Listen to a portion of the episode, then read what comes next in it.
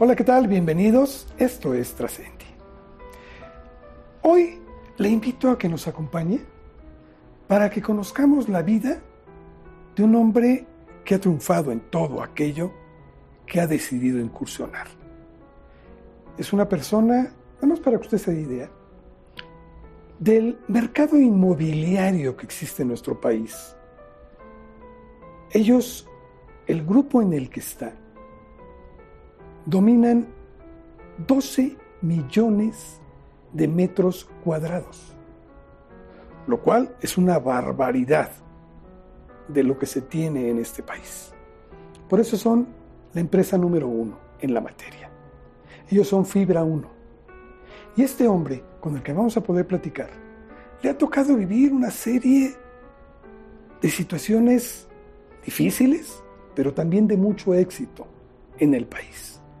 Crisis van, crisis vienen, pero han sabido convertir lo negativo en positivo. Él es Gonzalo Robina, director adjunto de Fibra 1, la empresa más importante del ramo en el país. Don Gonzalo, gracias, gracias por recibirnos en estas hermosas oficinas. Y quiero platicar con usted respecto a esta experiencia que tiene. Son más de 40 años ya en el mercado inmobiliario en el país.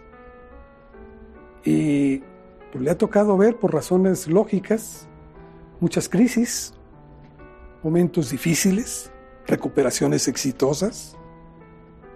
Y creo que tiene muchas cosas que platicarnos.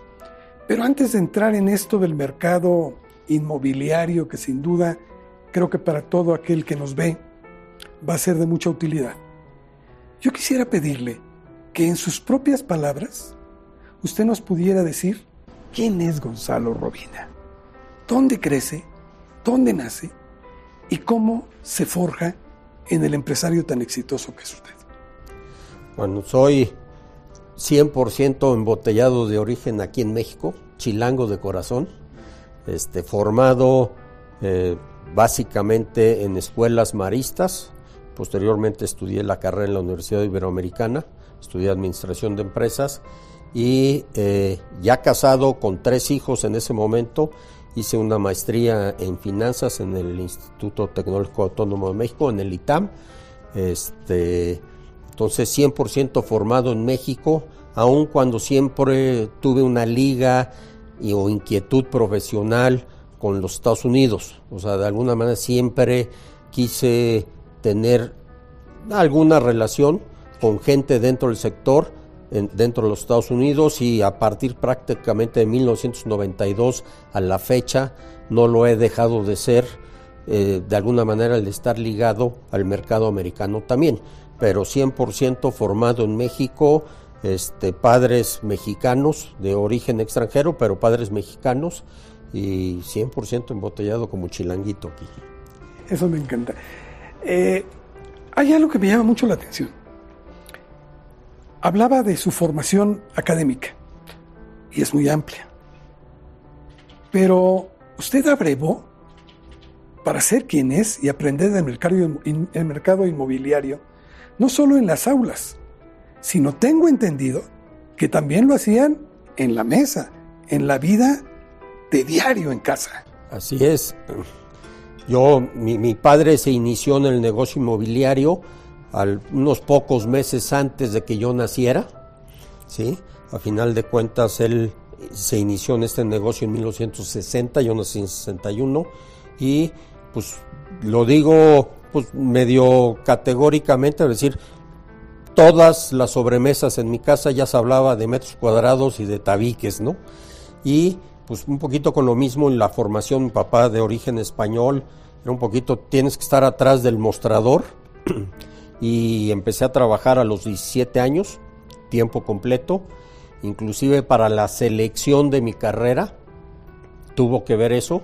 Yo empecé a trabajar estando en tercero preparatoria, yo ya trabajaba 8 horas tiempo completo, o sea, ya eran días de, entre 16 y 17 horas de entre escuela y trabajo, pero tomé la decisión de estudiar administración, aun cuando en el fondo mi corazón me llamaba un poco hacia el tema de la arquitectura, pero yo sabía que si me ponía a estudiar arquitectura iba a ser una carrera que me iba a demandar tiempo completo, porque mi hermano había estudiado arquitectura.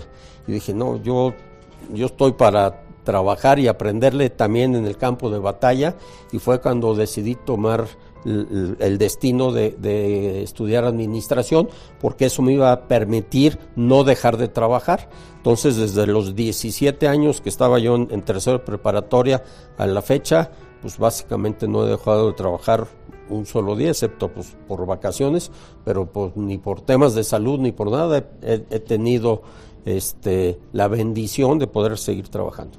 Aprovecho la ocasión para citar una de las frases que comenta, que no sé si es suya o, alguien la acuñó, pero que usted la ocupa.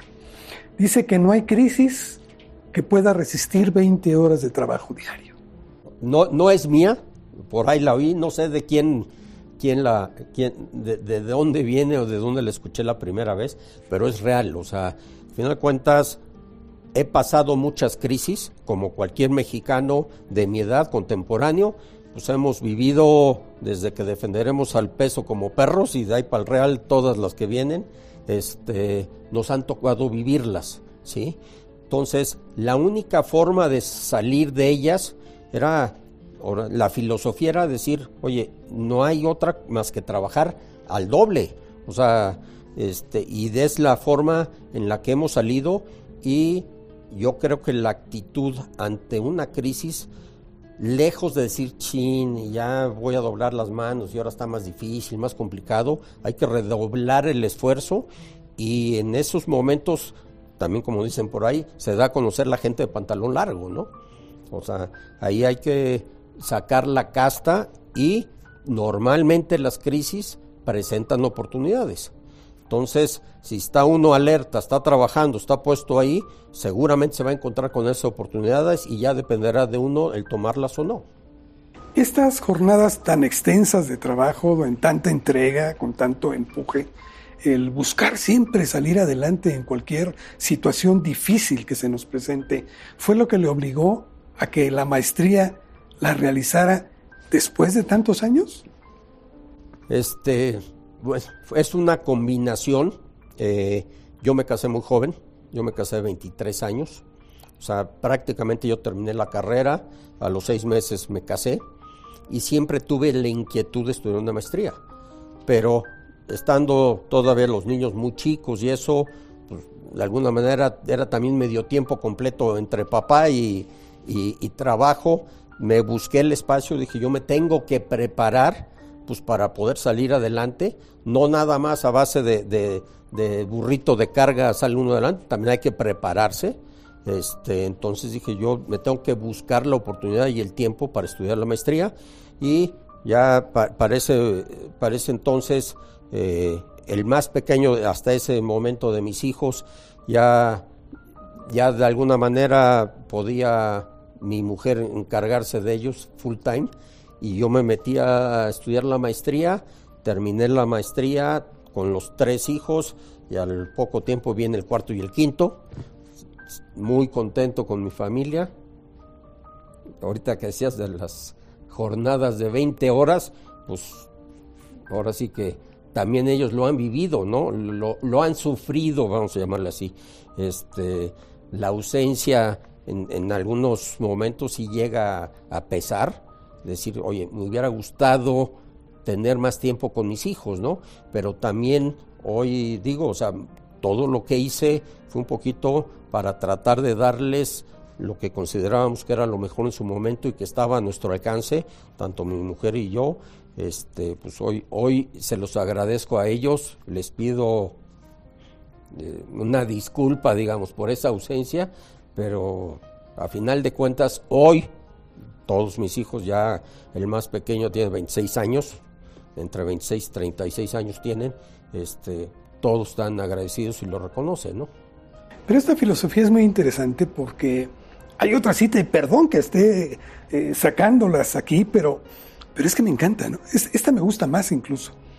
Dice que el liderazgo no solo es ejercerlo, sino también enseñarlo, también mostrarlo. Y eso pocas veces lo hacemos. Ahí sí, no sé en qué momento adquirí yo esa filosofía, pero definitivamente el liderazgo no se adquiere, se gana por un lado y por otro lado una forma de fortificar y fortalecer ese liderazgo es tratarlo de compartir y, y, traspasar a los demás. Eh, yo creo que hoy, teniendo la oportunidad de dirigir una empresa donde de manera directa a lo mejor dependen 600 gentes de mí, o sea, parte de lo que les trato de transmitir es busquen ustedes su propio liderazgo en lo que hacen y traten de crecer en lo que hacen, ¿sí? Eh, eh, yo creo que eso este, sería muy egoísta de mi parte decir yo ya tengo el liderazgo y me lo quedo para mí. O sea, lo tengo que compartir y lo tengo que transmitir y transferir. O sea, algún día no estaré yo aquí, alguien tendrá que ejercer ese liderazgo, ¿no? Ustedes son una empresa sumamente importante, es la número uno en todo el país en materia eh, de, de bienes raíces. Tienen tres pilares. ¿Podríamos hablar un poquito de ellos? ¿En qué consiste esto de Fibra 1? Sí, claro. O sea, digamos, Fibra 1, eh, estamos, el grupo promotor, la familia Elman, con la que se inició todo esto, tiene también 40 años. Digamos, el líder por parte de ellos, los líderes por parte de ellos, que son tres hermanos, todos tienen 40 o más años en este negocio, igual que tu servidor. Este y pues nos fuimos creando en el mismo mercado inmobiliario, ¿sí? Y el destino nos puso juntos hace 10 años que surgió esto, pero yo te diría que las filosofías de las que hemos estado platicando, de que no hay crisis que aguante 20 horas de trabajo, el liderazgo, el, trabajo arduo, etcétera, nos juntamos, el, destino nos puso este, juntos y por eso ha habido tal integración entre nosotros y que, ha funcionado de maravilla. ¿no? Y eh, de los pilares que tiene eh, Fibra 1, o sea, obviamente estamos dentro de los tres sectores más importantes de, del sector inmobiliario en México, industrial, comercial y de oficinas. Tenemos el, el, el estar presentes en 32 estados, el estar realmente diversificados entre todas las industrias. Tenemos gente de la industria farmacéutica, de la, de la industria de seguros, de la industria de manufactura, de la industria automotriz, de la aeroespacial, etcétera. Realmente cubrimos todo y eso nos ha dado una solidez porque en el momento que un sector se baja, los otros florecen y ahorita tema pues muy vigente el tema de la pandemia, pues el tema de eh, comercio, el retail, de alguna manera se vio fuertemente afectado, pues, realmente se cerraron centros comerciales, muchos de nuestros inquilinos tuvieron que realmente bajar la cortina, pero por el otro lado el sector industrial pues está teniendo un booming muy importante, ¿no? Este, entre el tema de logística para la, el e-commerce y todo este tema y el tema del nearshoring con Estados Unidos para el tema de la maquila y de la producción, pues de alguna manera también ha sostenido, ese pilar sostuvo a los otros dos que de alguna manera se vieron afectados. Eh, de alguna manera, repito, hemos unido los criterios del grupo promotor de, Fibra 1 con, con, el de tu servidor y pues esto ha hecho que, que pues sí, efectivamente seamos los líderes, los más grandes tanto en México como en América Latina dentro del sector inmobiliario. Digo, nada más para que la gente que nos está viendo se dé una idea, ustedes representan a más de 10 millones de metros cuadrados del total del padrón en México. Así es, tenemos hoy eh, a la fecha cerca de 12 millones de metros cuadrados de área rentable. Eh, para que midamos proporciones para la gente que nos hace favor de escucharnos, la Torre Mayor, que todos identificamos, la Torre Mayor tiene 75 mil metros. Y estamos hablando de 12 millones de metros cuadrados el total del área que tenemos. De, tenemos cerca de 9 mil inquilinos que nosotros les llamamos socios, o sea, nosotros a final de cuentas nos debemos de ellos.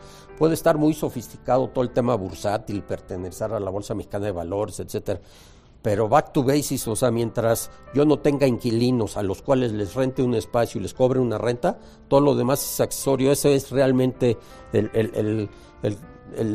la columna vertebral del negocio. Nos debemos a esos 9 mil inquilinos que tenemos este, por socios dentro de, de la empresa. Y entre esos inquilinos, tengo entendido que hasta Walmart están con ustedes. Somos el arrendador más grande de Walmart. Y él es nuestro inquilino más grande, o sea, ahí estamos este, ligados y como ese caso puede ser también el caso del grupo Alsea de que tiene Domino's Pizzas y los Starbucks y Burger Kings y demás, este, nosotros somos este, su arrendador más grande. Eh, digo, de alguna manera, pues la escala nos ha llevado a ser así. En el caso del Banco Santander también tenemos arriba de 200 sucursales de ellos, propiedad nuestras que les arrendamos. Entonces, pues para muchos somos su casa, y, este, y así lo vemos, ¿no? Gonzalo, traía yo esto a cuento, porque a lo mejor quien nos ve puede decir, bueno, pues es que la vida la tienen resuelta. O sea, ya teniendo un negocio de esta magnitud, pues cualquiera puede decir que no hay crisis.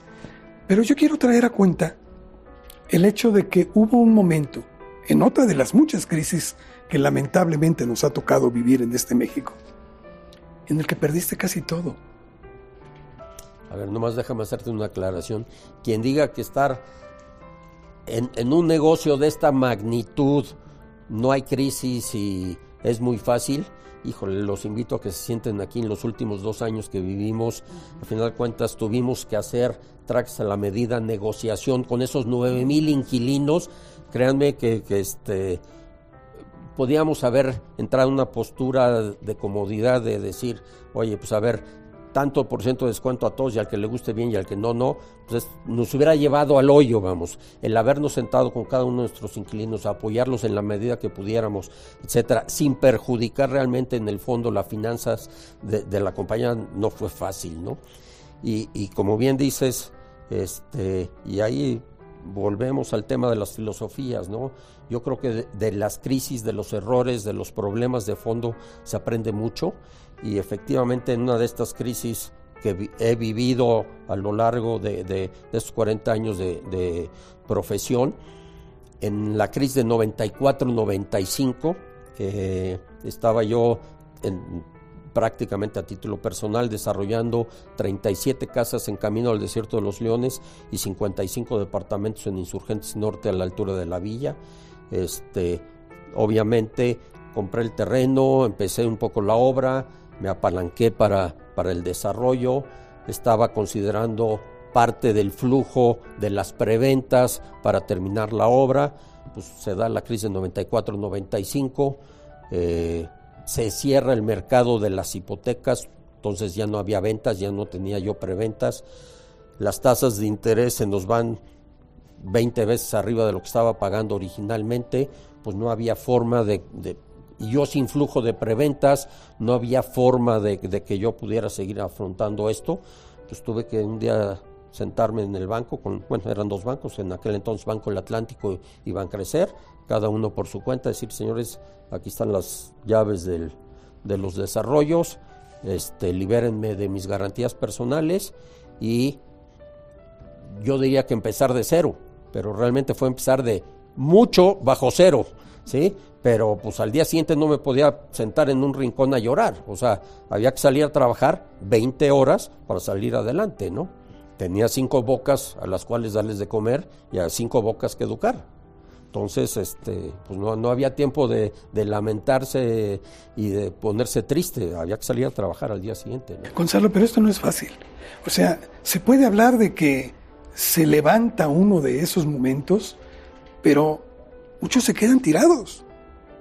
Y, creo que ahí está precisamente la diferencia en aquel que quiere hacer de su vida un ejemplo y quiere no darse por vencido jamás. Ahí sí, este, darme por vencido, créeme que... ¿Nunca, te has sentido derrotado? A ver, he tenido muchas derrotas, pero decirme ya aquí me voy a quedar, nunca. Yo creo que las derrotas era como picarme las costillas y decir, órale, con más coraje para la siguiente, ¿sí? Este, hay una frase que mi esposa me hace mucha burla que dice, el llamerito, ¿no? O sea, digo, en este negocio empiezas a trabajar en, en, en, algunos proyectos, en algunas cosas, los empiezas a trabajar, trabajar, y ya el día del cierre se te cae la operación. Y tú puedes llevar tres, seis, nueve meses trabajando en esto. Entonces decía mi mujer, ya otra de llamerito, ¿no? O sea, ya estaba a punto de cerrar y se me cayó. Bueno, pues de esas derrotas, vamos a llamarla así, bueno, pues está lleno, pero lo que sí te puedo decir que de todas esas aprendí algo y lo que sí al día siguiente me levanté a trabajar con el doble de esfuerzo y con el doble de ánimo para poder salir adelante. Nos comentabas ahorita de los trajes hechos a medida por razones de la pandemia que tuvimos que vivir y que seguimos viviendo. ¿Qué tan difícil fue esto? Porque ustedes tienen desde clientes como Walmart, que acabamos de hablar, hasta otros que son mucho más pequeños. Hacer un traje, como lo dijiste, a la medida, era labor de 24 horas. Así fue, y, mira, y lo pones como ejemplo. Punto número uno, Walmart, por haber sido una actividad esencial, nunca cerró. Por lo tanto, nosotros tampoco pudimos cerrar. O sea, esta oficina estuvo operando continuamente o sea, sin estar cerrada ni un solo día. ¿sí? O sea, nosotros teníamos que pues, atender a esos inquilinos que sí podían estar trabajando. Bancos estuvieron abiertos, farmacias estuvieron abiertos, tiendas de autoservicio estuvieron abiertas, etcétera. Entonces estuvimos nosotros siempre trabajando, ¿no? Y un poquito a, a, a donde quiero ir es, yo porque, o sea, para mí hubiera sido muy fácil sacar un, un comunicado a todos mis inquilinos durante los próximos seis meses les voy a dar 10% de descuento en la renta, señores. Muchas gracias. Y, ah, oye, ¿por qué a Walmart le voy a dar un descuento? ¿Sí? Si al contrario, seguramente hizo más negocio durante estos días, porque era, o sea, al único lugar que podíamos asistir y, y comprar todos eran estas tiendas de autoservicios. ¿sí? Seguramente hizo hasta más negocio, no tendría yo por qué haberlo apoyado. ¿sí? Pero por otro lado, el, negocio familiar del señor y la esposa que tienen una zapatería y que ellos sí estuvieron primero nueve meses con la cortina a cero. Lo abren y a las tres o cuatro semanas, el 15 de diciembre del 20, nos dicen otra vez baja la cortina. Pues esa gente necesitaba otro tipo de ayuda distinta, ¿sí? Al, al, al, al, de los grandes monstruos, ¿no? Entonces, este, pues hubo que, hubo gente a la que se le apoyó con descuentos sustanciales, o con donaciones de renta, ¿sí? O sea, llevarlos a pagar durante un periodo cero, ¿sí? Pero hubo otros en los que no se le podía hacer eso, o hubo gente en la que dijo, ok, ahorita la estás pasando mal, yo te, yo te, te doy el apoyo diciendo, págame durante estos meses el 50%, pero ese 50% que te estoy financiando ahorita, me lo pagas cuando me lo quieres pagar, en el 22, durante el transcurso del 22, te lo pago durante el 22. Entonces, era un poquito, si era algo temporal que estaba pasando la gente, o era algo de fondo, donde realmente pues era fondo perdido ayudarlos, pero pues, yo me debo a ellos, o sea, e, el, negocio se debe este, a estos inquilinos y pues ahora sí que en las buenas y en las malas hay que estar juntos, tenemos inquilinos dentro del grupo y pues Walmart desde que era Aurrera y Grupo Cifra, etcétera, ha sido inquilino nuestro, ¿no? O sea, le hemos apoyado a lo largo de todo el tiempo y también tenemos negocios de pintura, tiendas de pinturas para casas, ¿sí? Que tienen 37, 38 años dentro del grupo, en, alguno de los inmuebles del grupo. Pues, digo, eso no, no, los podemos dejar este, eh, fallecer por, por un tema de estos, hay que apoyarnos, ¿no? Y eso no era igualdad, era equidad. Actuaron con equidad y creo que fue lo más certero. Ahora bien, parece que para muchos ya la, epidemia, la pandemia ya había acabado, pero nos damos cuenta que no. Estamos todavía en momentos difíciles. Y no solo en este sentido, sino también, por ejemplo, la inflación. Cerramos el año con la inflación más alta en 20 años. Eh, ustedes que están dentro de la construcción, de todo esto, eh, lo, viven, 49% de, de aumento en materiales de construcción, lo cual significa que en 19 años no se había visto esto, 14 años, perdón, no se había visto esto. ¿Qué otros retos ven para para el 2022. Yo sé que no te asusta nada, porque después de lo que nos has platicado, viene el toro, le entro. Pero ¿qué más esperan ustedes? A ver, el tema de la inflación eh, es preocupante y, y aquí saco un poquito el lado humano. Normalmente no estamos tan conscientes que estas inflaciones a quien más le pega es a quien más necesita. ¿sí? Eh, ayer en la noche precisamente estaba oyendo eh, de la inflación, esa inflación del 7%, eh, es la combinación de todo lo que quieras ponerle en la canasta y no hablo de la canasta básica, le echan ahí todo y sale un número que es el 7%. Alguien habló de que el puro tema de comida, que es lo más básico que podemos tener, estábamos hablando de arriba del 20%. O sea, esa gente más necesitada, pues lo único que sí tiene que hacer todos los días es comer. Y eso le suma es un 20%, híjole, está, está complicado, ¿no? Eh, nosotros, de alguna manera, todos nuestros contratos de arrendamiento están indexados al índice de, eh, nacional de precio al consumidor. En teoría, pues mis rentas van a subir en el mismo nivel que ese 7%, ¿no? No, podría yo estar contento de decir, oye, pues ahora me voy a desquitar. Llevo 18 años cobrando entre el 2 y el 3 y el 3 y el 4 y ahí me he estado moviendo. No, no va por ahí el tema, es yo sé que eso tarde o temprano, si esto lo, lo dejamos como está, el 7%, no hacemos lo necesario para bajarlo, este, va a terminar haciendo crisis y lo que va a terminar pasando es gente saliéndose del negocio, cosas de este tipo que me van a terminar dejando los locales, que es lo que menos quiero. O sea, yo quiero que la gente haga negocio, que tenga una plataforma donde me puedan seguir este, pagando la renta. Por eso usamos el término socio. O sea, yo me debo a ellos, yo sin sus rentas no vivo. Ellos sin mi local no viven. Digo, sé que hay otros, este, otros locales, ¿no? Pero vamos, al final de cuentas, esa es esa sociedad que tenemos con ellos. Me preocupa el tema de la inflación, sí, me preocupa bastante. Soy bastante apolítico, no me gusta meterme. Este, yo veo hoy riesgos, un par de riesgos ahí y no quiero meterme en camisas de once varas, pero el, riesgo este de la reforma energética, no porque nos afecte de manera directa, me han preguntado especialistas de, en el tema inmobiliario, ¿y cómo te afecta esto? A ver, es indirectamente porque a quien termina afectándoles a mis inquilinos, no a mí y pues vuelvo a lo mismo, yo soy socio de los señores, en la medida que le afecta a él, me afecta a mí. Pero vamos, a final de cuentas, sobre todo en el tema industrial, si no le damos una certidumbre al inversionista que viene a montar una planta, llámale de amortiguadores o de televisiones de lo que quieras a México, de que tiene una energía de calidad a un buen precio y inclusive verde, ¿sí? de alguna manera no, no, no, no va a seguir esa inversión, ¿eh? o en la medida que se puedan salir, se van a poder salir. es un riesgo importante que veo. Otro riesgo importante que veo es el tema del INE.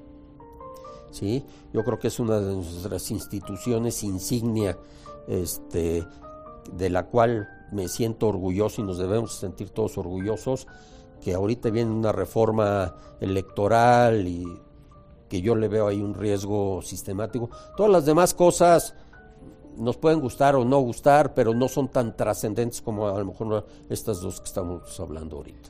Gonzalo, hay quienes han buscado siempre demeritar lo que los empresarios hacen por su país. Los quieren ver siempre como el patito feo, como el ogro de la película y yo creo que con esto que nos estás tú contando, nos damos cuenta de que no es así. De que hay muchos mexicanos que se dedican a esto, que fomentan el empleo, que ayudan a otros, y de que después de todo, la ayuda, porque la que tú das, la que ustedes como grupo dan, no va directamente hacia ese inquilino, a ese socio, que sí lo ayudan. Pero a final de cuentas hay algo más grande todavía que es apoyar, a un país para que no termine de caer postrado ante una crisis que sea mayor. Definitivamente, a ver, ese tema a los empresarios nos ven, o hay gente que nos han querido postrar o mostrar como si fuéramos los enemigos de... Yo creo que es al revés, o sea, eh, por lo menos aquí dentro del grupo, eh, te hablé hace rato que había 600 gentes que de manera directa tenía yo cierta influencia sobre ellos, pero te puedo decir que son cerca de 12 mil empleos directos que tenemos aquí Estoy hablando cuál es la diferencia entre uno y otro. Si tú vas a uno de tus centros comerciales encuentras una corporación de vigilancia que no son directos empleados de, la fibra, pero dependen 100% de la fibra. O sea, cada quincena cobran de aquí, ¿no? Este, igual las, las, compañías de limpieza, los operadores de estacionamientos, etcétera, ¿no? Y estoy hablando de 12 mil gentes. Si multiplicamos que cada una de estas gentes puede tener cuatro o cinco gentes de familia, estamos manteniendo a, 60 mil gentes, ¿no? Cosa que nos sentimos orgullosos y me encantaría que en lugar de 60 fueran 120 mil, ¿eh? pero este, hacemos lo que podemos, ¿no? Eh, en los últimos dos años tenemos tres, cuatro grandes desarrollos en construcción no hemos parado un solo día, no hemos escatimado, aun cuando dices de esa inflación en los materiales de construcción del 49%, estamos poniendo, ahora sí que tabique tras tabique, tonelada de concreto, tonelada de acero encima, una tras otra, con un 49% de costo arriba.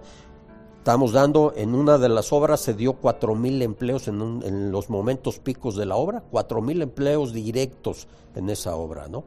Entonces, eso lo hacemos por México, o sea, si fuéramos de una manera egoísta, viendo, oye, ¿cuáles son los intereses exclusivamente de la empresa? Pues a lo mejor ahorita valdría la pena parar, vamos a esperar qué pasa con el mercado, se va a rentar, no se va a rentar, más caro, más barato, no sé.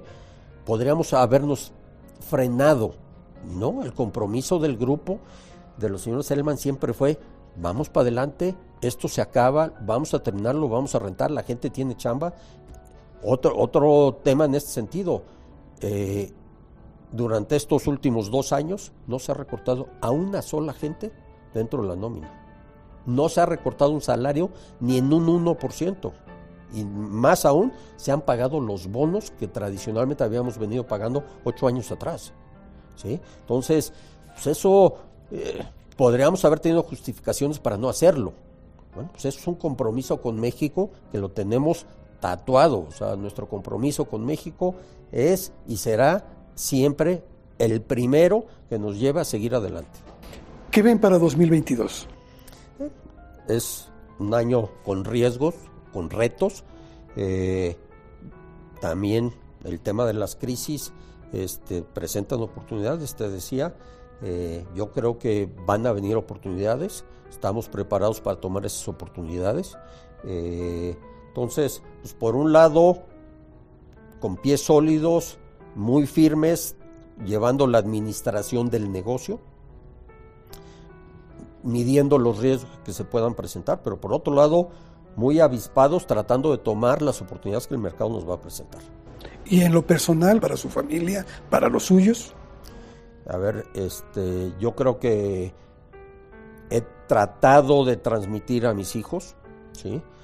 partes de estas filosofías, cuando a ellos, digo, el más grande tiene 36 años, o sea, si hablamos que la estabilidad que tiene México tiene 12, 13 años, pues ahora sí que él tenía 23 años de la última crisis, o sea, no están tan conscientes de haber vivido crisis, ¿sí? Entonces, cuando surgió todo esto de la pandemia, hubo que transmitirle, decirle, a ver, calmado, no, no se acaba el mundo, este, de aquí van a salir oportunidades y eso. Entonces yo creo que familiarmente este, es, a ver, espero que lo que hayan aprendido, lo que les haya podido yo transmitir, este, lo pongan en práctica y salir adelante. Nosotros aquí en Trascendi tenemos eh, una palabra que nos gusta planteársela a nuestros invitados. Y porque detrás de ella hay una filosofía muy especial. Y creo que tú llenas todo esto. ¿Para ti qué significa trascender? Ay, buena pregunta. A ver, ¿qué significa trascender? Es, a final de cuentas, el día, o sea, lo que tú tienes, lo que te hace a ti, tu formación, tus principios, tus valores, lo que te hace como ser humano integral, tratarlo de transmitir hacia abajo, hacia la gente que tienes a tu alcance. Obviamente tu primer círculo será la familia, ¿sí? Este, con quien puedes trascender, pero digamos, gente con la que trabajas, gente que trabaja en tu casa, o sea, tienes distintos círculos sobre los cuales puedes trascender. Puedes trascender de una manera positiva y puedes trascender de una manera negativa, ¿sí?